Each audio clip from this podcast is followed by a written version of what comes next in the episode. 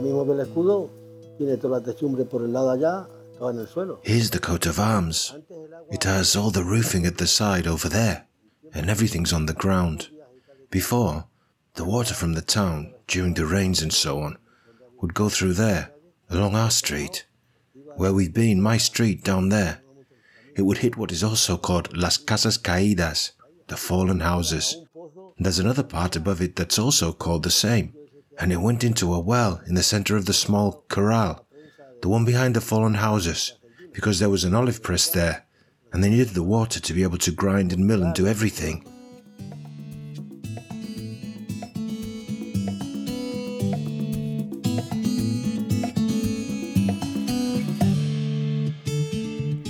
Tourism in Garguera de la Vera. Smart tourist signs in audio format. Casas Caídas. Garguera de la Vera does not maintain the usual distribution of architectural layout of the region of La Vera. Typical houses in the Verata areas had two or three stories made of granite masonry, with large linteled arcades and other floors made of adobe and timber framing. The wood used was oak or chestnut, which was also used in the floors and beams, as well as for the balconies and the roof overhangs. Hay un escudo, no sé si lo habéis visto. Decían que era de los There's a coat of arms. I don't know if you've seen it. They said it belonged to the Carvajales. And the first land they gave to the town was a piece of land that we call Las Majadillas. And they gave it to the people from the town to farm. And then all the other lands were given, and they were shared among the people in the town. And if you look around a bit, all the properties are surrounded by stone walls, all of them. The hamlet called Las Casas Caídas, the fallen houses, probably had a stately past, judging by the Carvajal family coat of arms above the stone built entrance. According to some historians, it may have been a place for stables, where the lords kept livestock and the horses that they then used for their hunts in the area. In the questioning carried out in the Royal Court of Cáceres in the district of Plasencia on the 12th of March 1791, they answered, This place has a meeting house that serves as a grain exchange and is very small for both. There's no public prison. Well, if there are, or if any prisoners come, the sheriff's house is used as a jail. There's no archive or official record of mortgages. However, in this same document, two hermitages are mentioned. I'm going to tell you one thing, and that's that I don't know why they call them Las Casas Caídas.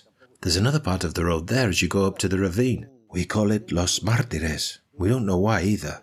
Almost all the properties have their own name, a name that distinguishes them from the others. You have Los Pobladores, Las Gonzalas, Los Cierros, and you have Las Alicedas, in other words, an infinite number. The whole set has a specific name. There are some properties that merely have the name.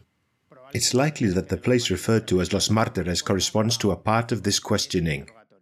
There are two hermitages in the jurisdiction of this town, one of which is a stone's throw away, dedicated to the holy martyrs San Fabian and San Sebastian. And on the 20th of January of each year, a mass and procession take place in the town, fulfilled by the town's own people. The other is Nuestra Señora de la Torre, which is one league away from this town. And there they celebrate the third day of the Easter religious pilgrimage, with a procession with the Holy Image, performing a Mass and the Rosary in the afternoon. Pero las casas caídas y esa casa ya está toda hundida, ya no tiene. But Las Casas Caídas and that house that's completely collapsed, there's nothing left. The only thing left is the entrance arch, which has a coat of arms on it, but we don't know. We don't know what the coat of arms means. But that house is collapsed, and the only thing it has is the entrance.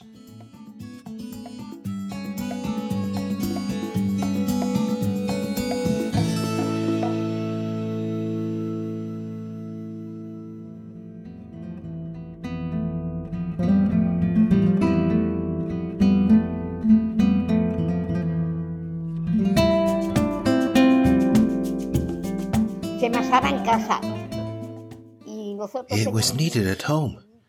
And we had a small business and we made 15 loaves of bread there, for example. We took the dough. We went to Grandma's house with the machine, which was ours. We took it to the whole family's house. There, we mixed and we made the bread. For example, 15 loaves. We would clean it ourselves on the table. We'd stand around the table with the brazier below, and the bread would immediately swell. because there were times when it took up to 24 hours. And then we'd go to the bakery, which was there, very close to our house. And there we paid for baking the bread. They baked the bread for us. Also, at the time of the heaths, they made sweets, perrunilla pastries, and buns. They made everything and baked them in the oven. They charged whatever they had to, and then we took it all home. There was a family in the bakery then who were the Etiopinthianos, a family with 13 or 14 children. Those were the Etiopinthianos, 13 or 14 children. And as always, they charged, but they didn't charge money. You had to leave them a loaf or two, or three, or whatever. And they had a donkey right there, too. They had a donkey right there, and they had their beds over there on one side, on the floor.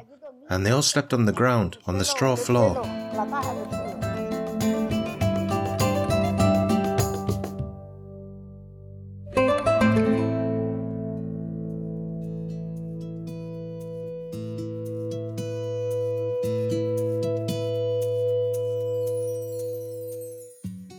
In Pascual Madoz's Geographical, Statistical and Historical Dictionary in 1850, the following is reflected. Garguera, a place with a town council in the province and territorial high court of Cáceres, located at the foot of the San Bernabé mountain range and others that surround it to the east and north. It has 60 separate and scattered houses, small and poorly built. The town hall, prison and school are all together. It's attended by 20 children. It has a parish church dedicated to the Asunción de Nuestra Señora. Irrigation is provided by water from the Garguera Gorge, which rises in the Piornal mountain range, bathes El Barrado on the left, and this place in Garguera takes its name from on the right. It produces little grain, but a lot of oil, peppers, beans, chickpeas, potatoes, vegetables, and silk. Goats, cattle, and pigs are kept, and large and small game is raised. In terms of industry, there are two flour mills and two olive mills, and silk, livestock, and produce are sold. Population 56 inhabitants, 306 souls. Un molino de aceite. Y era mi abuelo. An oil mill which belonged to my grandfather Andres, and that was where they went to mill the olives.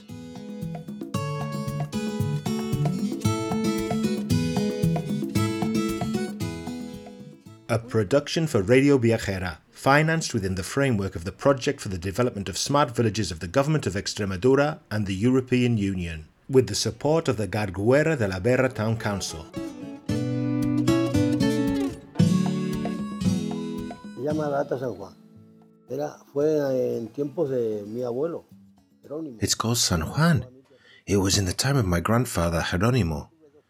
My Aunt Teresa got it, the fat one, as we always called her, because I had two Aunt Teresas. One was like a matchstick and the other was. and I always said skinny Aunt Teresa and fat Aunt Teresa. She was like my mother, because I spent countless nights sleeping there.